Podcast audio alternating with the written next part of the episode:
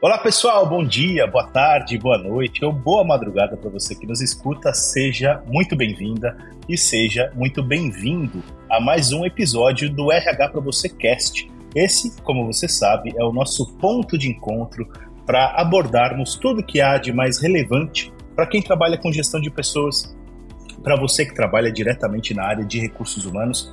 Esse programa, este episódio e todos os nossos episódios são feitos com muito carinho justamente para você que é recursos humanos ou que trabalha com gestão de pessoas de uma forma ou de outra. Eu quero começar o nosso episódio convidando você a seguir o RH para você Cast aí no tocador de sua preferência. Você pode estar ouvindo a gente pelo Spotify, pelo Deezer, pelo SoundCloud, pelo Google Podcasts, pelo Apple Podcasts, não importa. Onde quer que você esteja ouvindo a gente, fica a dica para você seguir ou se inscrever no nosso podcast. Assim, sempre que tiver episódio novo publicado, a gente aparece na sua página inicial aí no Spotify, etc.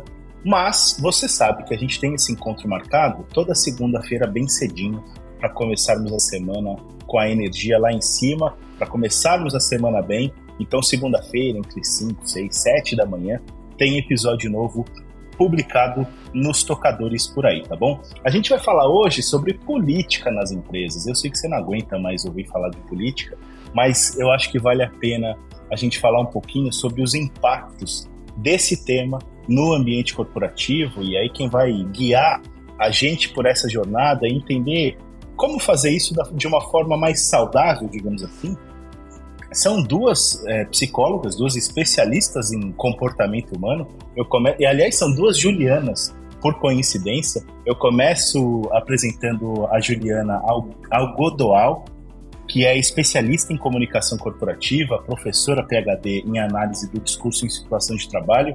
Muitíssimo obrigado pela participação, Juliana. Eu que agradeço. É uma delícia já ouvir você falando assim, todo animado logo cedo, né? É bom, já anima quem vai escutar o nosso podcast. É, esse é um tema bastante delicado e vamos aí, vamos falar sobre ele. Muito obrigada pelo convite. Com certeza. A gente que agradece o privilégio de participar contigo. E também quem participa com a gente aqui, como eu falei, é a Juliana Blay mestre em psicologia, facilitadora de processos educacionais e especialista em travessias humanas. Eu vou pedir para ela explicar o que é travessias humanas daqui a pouquinho, mas eu te agradeço imensamente pela participação, Juliana Blay. Eu que agradeço, Daniel, pelo convite. Estou muito feliz de estar aqui com você, com a Juliana, minha xará, e que seja um bom papo para a gente trazer mais luz e sabedoria para a gente lidar com esse momento delicado que a gente está vivendo, né? Muito obrigado. Maravilha. Olha, olha só que meta ambiciosa para a gente começar essa semana. Luz e sabedoria. Espero que a gente possa, de alguma forma, inspirar os nossos ouvintes.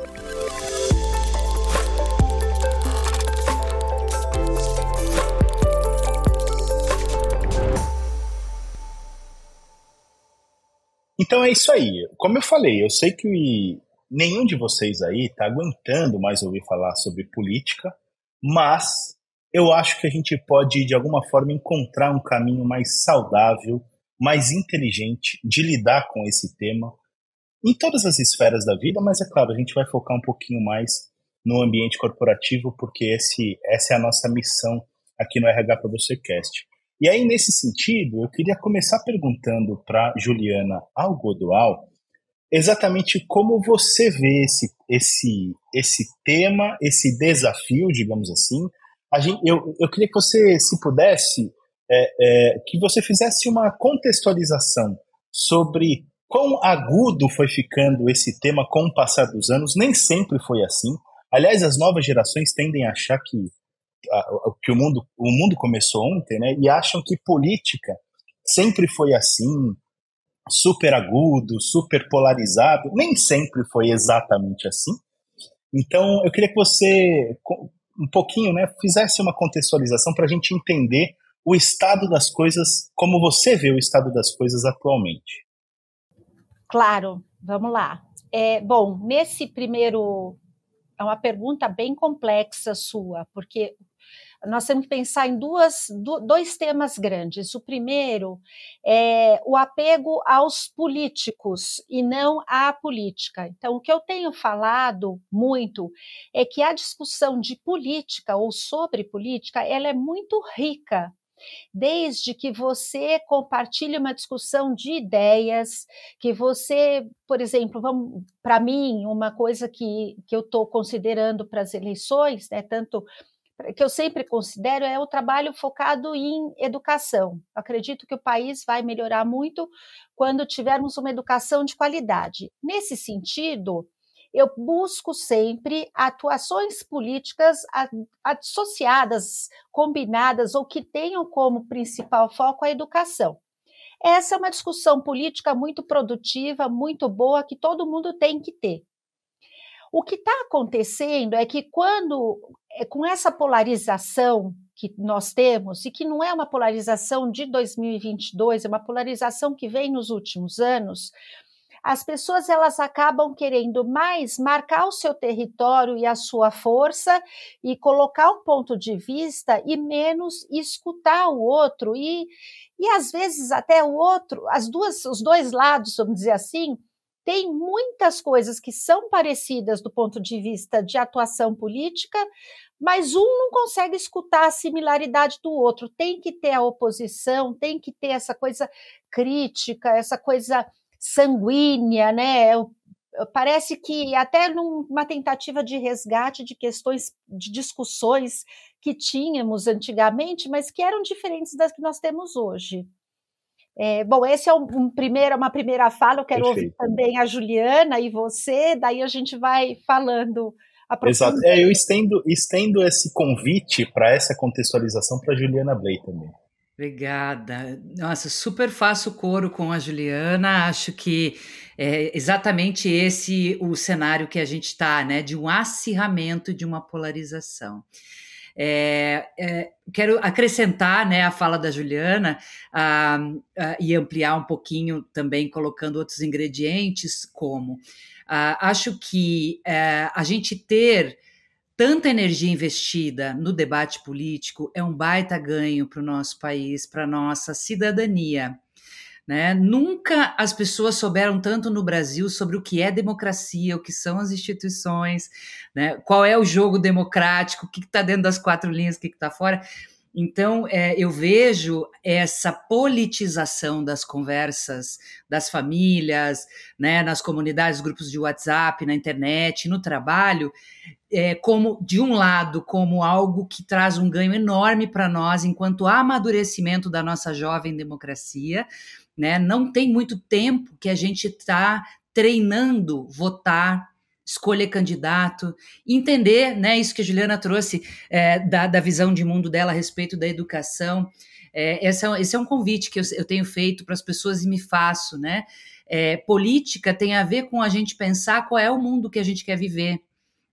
E quais propostas, quais orientações estão mais alinhadas com o mundo em que a gente quer viver.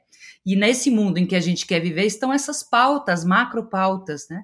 Educação, saúde, é, economia, a direitos humanos, enfim, tem pauta de costumes, tem muitas coisas no tabuleiro, e a partir da onde a gente vai? Não é pela paixão por um candidato, nem tampouco pela paixão cega por uma ideologia, mas sim parando para pensar qual é o mundo que eu quero viver.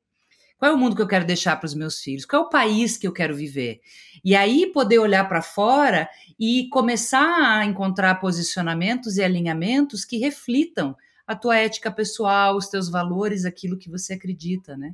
Então, acho que é, é super rico a gente poder falar disso, né? Como Juliana trouxe a questão da educação. O que, que é importante para mim na forma como o meu país é governado, na forma como os meus representantes políticos votam as coisas, o que é proibido, o que é permitido. E são conversas difíceis, né? né? Não são conversas simples. Então, nos desafiam também a amadurecer a nossa capacidade de nos comunicar. Mas ninguém falou que ia ser fácil, né, Juliana? Então, a gente está aqui para abraçar essa tarefa. Você sabe que é, quando, quando esse tema surgiu num grupo de WhatsApp que eu faço parte, e aí, obviamente, eu vou ouvindo, né? WhatsApp, Telegram e tal ouvindo o que, que os RH estão falando e tal, e convido a, os participantes a, a darem, darem opiniões e sugestões de tema e tudo. E uma sugestão surgiu justamente num grupo no WhatsApp que era eu sou, eu sou RH, acho que, acho que é um RH de uma empresa do setor industrial, e falou: ó, eu sou RH e eu queria saber como é que eu me livro, né? Como é que eu escapo desse clima político acirrado? Eu, eu queria fazer a minha empresa, é, colocar minha empresa numa bolha, né? E sumir desse, desse contexto.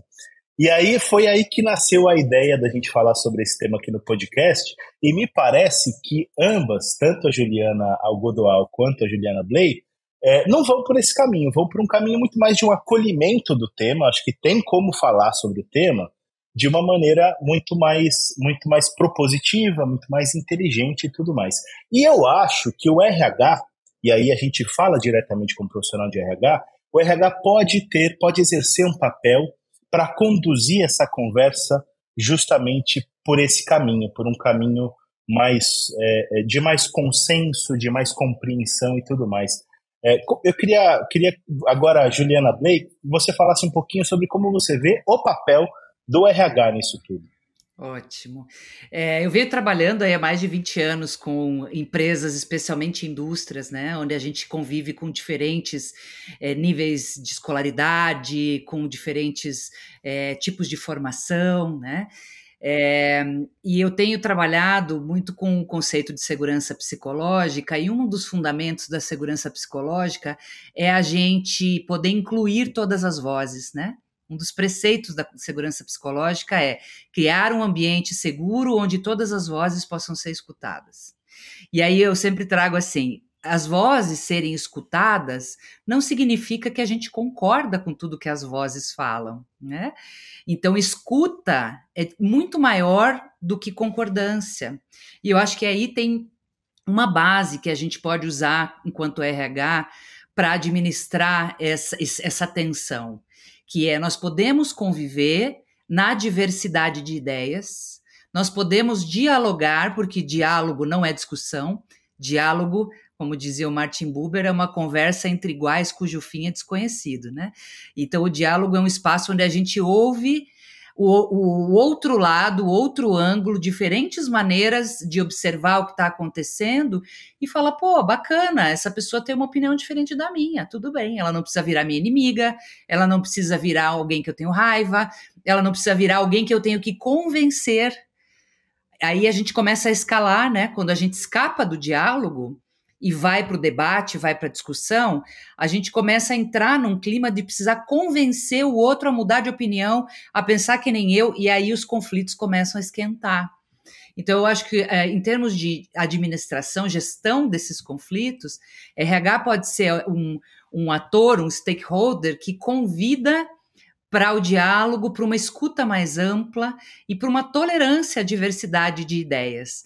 A gente não precisa convencer as pessoas, é, especialmente dentro de um ambiente coletivo como o de trabalho, onde a gente tem tantos outros desafios ali e tantos outros conflitos para administrar no dia a dia que envolvem projetos, atividades, né, e, e desafios e metas. É, a gente pode é, exercitar nesse momento a, essa musculatura de uma escuta inclusiva, né? de uma escuta ampla, de uma escuta onde a gente permita que as pessoas possam expressar o que elas pensam e a gente também, sem que isso tenha que se transformar num ringue aonde alguém vai ganhar e alguém vai perder. Acho que essa pode ser uma tarefa muito, muito importante e muito nobre para o RH, né, Juliana Algodual? Sim, sim, eu estava ouvindo a minha xará. É muito legal ter uma xará assim tão inteligente junto para o debate. Muito agradecida aqui, Daniel. Eu estava ouvindo justamente o que ela estava falando e pensar em duas, é, com o que eu concordo, né? Nós temos a visão de que o conflito, ele é um conflito, o conflito precisa ter um vencedor. E o convite no debate político que o RH pode fazer é um conflito de ideias, onde as pessoas possam crescer né, a partir daquelas ideias. É o, eu, eu brinco muito, é fazer o advogado do anjo, não é o advogado do diabo, porque eu poderia falar não, mas o que você está falando, não sei o quê, não, mas o que você está falando, eu substituí por sim e. Né? Então a pessoa fala uma coisa, ah, interessante esse seu ponto de vista. E como que você acha que pode ser resolvido esta situação dentro deste seu ponto de vista? Então o RH ele faz uma promoção de ideias que vai expandir a consciência, porque é, muitos são politizados hoje em dia mas muitos são pouco politizados. E quando você promove um debate que faz uma reflexão, né, que promove um movimento, você aumenta a consciência. Isso por um lado. Por outro lado, é uma oportunidade que o RH tem de promover uma reflexão que a política não é só no momento da eleição.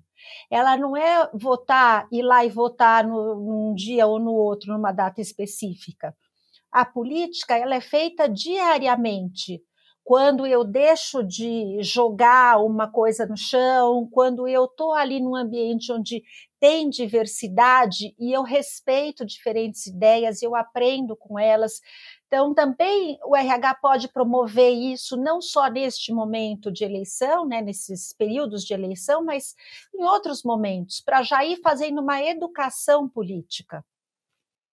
Juliana Algodoal, e aproveitando que você está com a palavra, eu queria te perguntar sobre o assim, como é que a gente pode, pode entender, é, pensando ainda nesse ambiente polarizado e tudo mais, e da promoção do respeito à ideia contrária, do acolhimento a pontos de vista diferentes, como é que a, a, a, comunicação, a chamada comunicação não violenta, pode, pode ser uma aliada nesse, nesse momento, digamos assim? A comunicação não violenta é uma aliada em muitos momentos, mas ela não serve para todos os momentos. Então, quando eu digo para você, por exemplo, quando um, um, um, RH promove uma discussão que envolve política dentro da empresa, e eu digo para você, olha, eu respeito a sua opinião, mas me faz mal ouvir neste tom de voz que você está trazendo, é um jeito de eu trazer a comunicação não violenta. E isso é uma coisa, é, foi super boa essa sua pergunta, viu, Daniel? A gente precisa é, entender que a voz que eu escolho para discutir, ela é uma voz que ela deve ser respeitosa. A, a, minha xará, né, a Juliana estava falando sobre as vozes é, de uma forma filosófica, e eu estou falando aqui da voz, a voz que sai da nossa boca, né? É diferente eu chegar para você e falar eu não concordo, ou eu falar eu não concordo com você, me explica melhor essa, esse seu ponto de vista e me dispor a ouvir o ponto de vista do outro e, e, até refletindo, né? Quando aquilo me incomoda, por que que isso está me incomodando? Por que que a opinião do outro ser diferente da minha me incomoda tanto? E o que que eu posso fazer para ouvir e ver pessoas diferentes de mim e aproveitar como uma ampliação de consciência, como eu já disse, e não como alguém que está contra mim. Né? E uma última coisa também que tem a ver com o que você perguntou é fazer a discussão focada no problema e não nas pessoas. Eu deixo de ofender o outro, mas eu discuto sobre aquela situação. E aí eu, eu também uso comunicação não violenta. Eu prefiro que você fale sobre o problema ao invés de falar que eu sou de esquerda ou de direita, por exemplo. Perfeito. É, eu acho que a comunicação não violenta ela te convida a uma ação, mais do que o discurso, ela te convida a uma ação, inclusive na modulação da voz e tudo mais, para que para que a, a, moderação, digamos assim, ela não fique no discurso.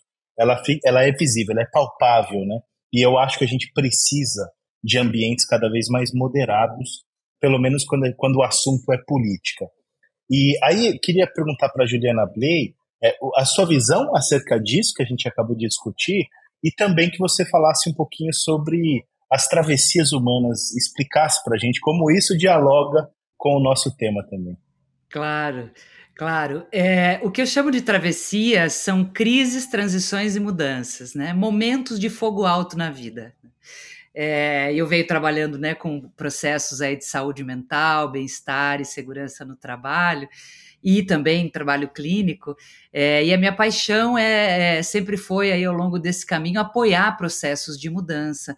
Mas venho, vinha percebendo, percebendo e venho percebendo é, o quanto a gente tem dificuldade de administrar as nossas emoções, tomar boas decisões, se autoacolher e acolher as pessoas quando o fogo está muito alto. É isso que eu chamo de gestão da travessia, né? Como é que a gente aprende a gerenciar esses momentos de fogo alto. E esse momento político é um momento de fogo alto, é um momento crítico, né? Então a gente vem de um momento crítico de pandemia, ou seja, é, esse, esse processo eleitoral está encontrando corpos desgastados, em luto, muita gente ainda enlutada, né? pessoas com muitas perguntas a respeito do seu futuro, né? Eu vi uma pesquisa esses dias que sete entre dez profissionais pensaram em mudar de carreira em 2021. É, 70%, né? Será que eu quero seguir fazendo isso que eu estou fazendo? Será que eu quero seguir nessa empresa? Ou seja, é um, é um período onde a gente está navegando é, com ondas gigantes mesmo. E é fundamental que a gente possa perceber que essa, esse debate político ele está acontecendo em cima dessas ondas gigantes. Então, nós estamos cansados, estamos desgastados, é, as pessoas estão muito irritadas, muita gente depressiva com crise de ansiedade. Então, o terreno aonde o debate político está acontecendo é um terreno machucado, é um terreno desgastado. E isso também tem sido muito é, gatilho e, e palco para muita violência, desrespeito, falta de paciência com a verdade do outro. Né? Falta de curiosidade, né? Adorei a fala da Juliana sobre comunicação não violenta. Uma das coisas que eu aprendi com a comunicação não violenta é a gente substituir o julgamento pela curiosidade. Peraí, deixa eu ver como é que essa pessoa pensa. Deixa eu entender por que, que ele está querendo votar nessa pessoa que eu acho abominável. Deixa eu entender quais são as necessidades dessa pessoa que ela vê nesse candidato ou nessa plataforma política chance de serem atendidas, talvez não sejam as mesmas das minhas. Então, em momento de fogo alto ou de grande desgaste, o diálogo ele ainda é um pouco, ele é, fica ainda mais delicado a respeito desses temas mais espinhudos, né? É, é um desafio, né? Toda essa nossa proposta, ela é muito desafiadora e eu tenho certeza que boa parte dos ouvintes que pode estar contaminado com a, com a tal polarização e tal, pode falar, pô, esses caras são isentões, não se posicionam, qualquer coisa assim. Mas é, eu acho que a riqueza do que a gente está trazendo aqui é justamente a proposta de uma análise de ideias, de, de isso que a Juliana Bey acabou de falar, acho muito importante. Quer dizer, no limite, gente, não tem escolha certa ou errada, tem aquilo que conversa mais com as nossas verdades, digamos assim, com os nossos anseios, né, enquanto cidadãos. Então, é, eu quero agradecer imensamente a vocês duas pela participação. A conversa, achei a conversa muito boa. Espero que o nosso ouvinte tenha curtido também. Quero agradecer e desejar muito sucesso para você, Juliana Algodoal. Obrigado por ter tirado um tempinho para participar conosco hoje. Eu agradeço o convite. Eu convido as pessoas a quererem discutir política de uma forma rica. É, não é legal ser isento, ser em cima do muro, a gente precisa se posicionar. Estou à disposição para estar tá aqui com você. Parabéns, Daniel, pelo trabalho. Juliana, muito obrigada pela conversa tão rica. Vamos precisar conversar depois. Se alguém quiser trocar uma ideia comigo, eu estou nas redes sociais, é fácil de achar. É Juliana Algodoal não tem duas, tem uma só. É como Juliana Blay, também só tem uma. Verdade. São duas Julianas, mas com sobrenomes muito específicos. E é verdade. boas discussões políticas para todos. Obrigado mais uma vez, Juliana Blay. Também te agradeço por ter tirado um tempo para falar com a gente, por ter participado e desejo muito sucesso para você. Gostei muito de estar aqui com você, Juliana. Grata, com certeza vou te procurar para a gente trocar mais ideias. Também estou aí nas redes sociais, no Instagram, no LinkedIn, aí disponível para a gente trocar mais ideias. Agora, semana que vem, estou lançando o livro sobre gestão da travessia, justamente, né, como uma uma possibilidade da gente aprofundar e se apoiar um pouco mais nesses momentos de crise, transições e mudança. Então a gente vai seguindo juntos aí nessa troca e eu desejo a todos os colegas do RH muita sabedoria, que a gente possa colocar luz sobre as coisas, porque a palavra lucidez, que é o que a gente está buscando agora, vem de luz, né? Então, que a gente possa deixar essa conversa com bastante clareza, com bastante espaço aberto, bastante oxigênio, e a gente só tende a crescer com isso. Obrigada, Daniel. Obrigado você e parabéns pelo lançamento do livro. Valeu.